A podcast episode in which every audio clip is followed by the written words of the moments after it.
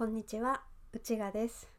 私は普段国家キャリアコンサルタントという仕事を使ってキャリアとかお仕事とか転職の相談を受けたり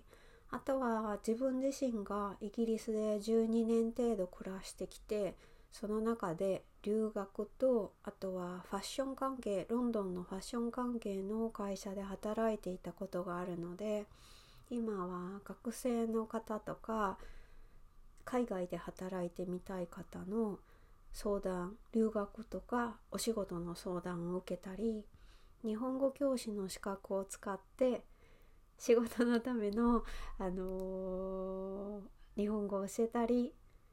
関西弁の関西弁で私笑ってしまったんですよね。関西弁のオンラインレッスンをしたりしています。それと英語が母語の教師の方のサポートを学校でしたりあとはにそうですねフリースクールで美術を教えたりしています。今日はキャリアとかプライベートで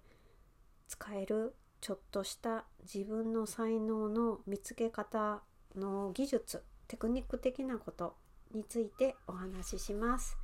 皆さんの役に立ってくれたらいいんですけど。じゃあ今日お話しすることは質問です。あなたはこれをやったらダメと禁止されると辛いことは何ですか？どうして禁止されると辛いことを考えるとあなたの才能が見つかるのか？ちょっと考えてみてください。このこの時点で分かっていればあなたは自分の才能を見つけるかなりの上級者になります。才能っていうのはそのついやってしまうことなんです。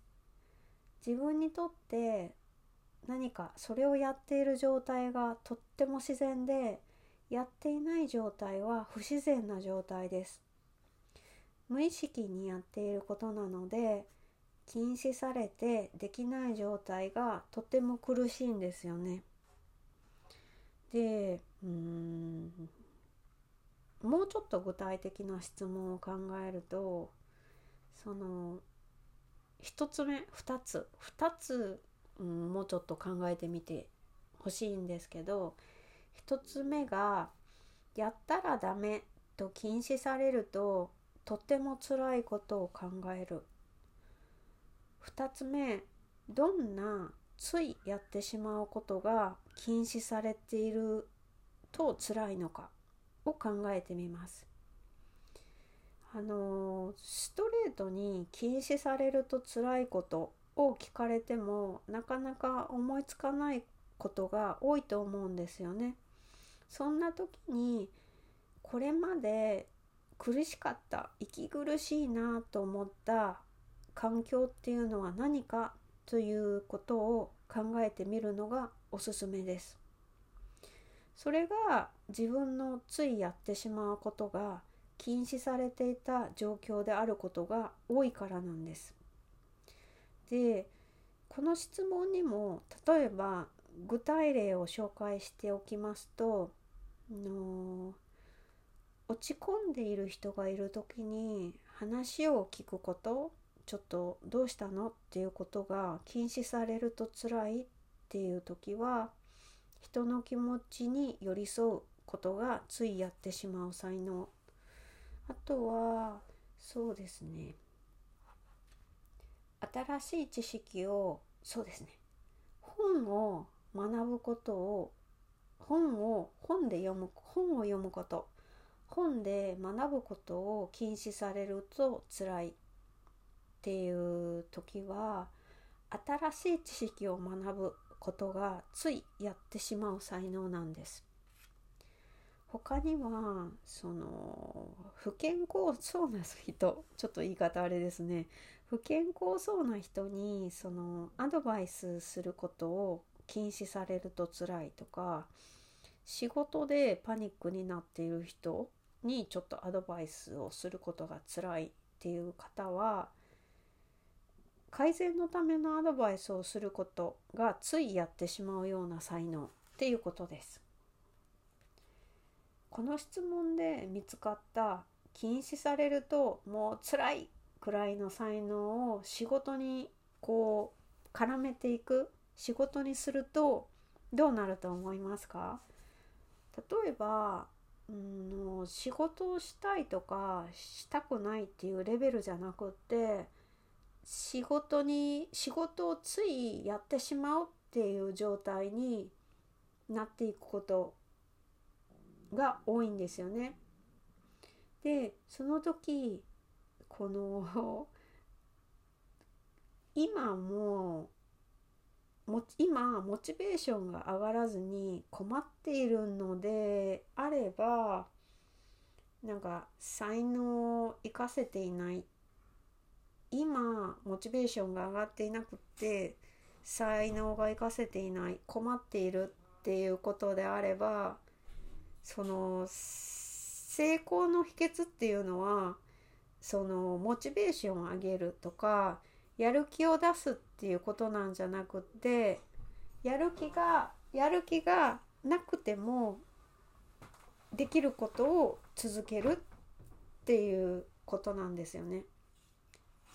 それでやる気がなくてもできることがあなたの才能が関係しています。結論はややったらダメっていうことを禁止されると辛いことを仕事にするっていうことと仕事につないでいければモチベーションの悩みモチベーションがないから仕事ができないとかそういった悩みからは解放されていくようになります あなたがその禁止されたりやったらダメって言われると辛いことって何ですか？ちょっと考えてみてくださいね。今日は、うんと、お話ししたことをまとめるとやっちゃダメと禁止されて辛いことが才能を見つけるヒントになる。その才能を見つけるヒントっていうのはやっちゃダメっていう質問2つに分けて考えてみると1つ目がやっちゃダメと禁止されること禁止されると辛いことを考える。2つ目がどんなついやってしまうことが禁止されているのかを考えてみるっていうことです。で、うんと、ポイントとしてはやっちゃダメと禁止されると辛いことを仕事にすればできれば仕事にこう絡めていければモチベーションがないから仕事ができないっていう悩みからは解放されていくっていうことです。はい、今日はこれで終わりです。聞いてくださってありがとうございます。今日も楽しい一日を過ごしてくださいね。内賀でした。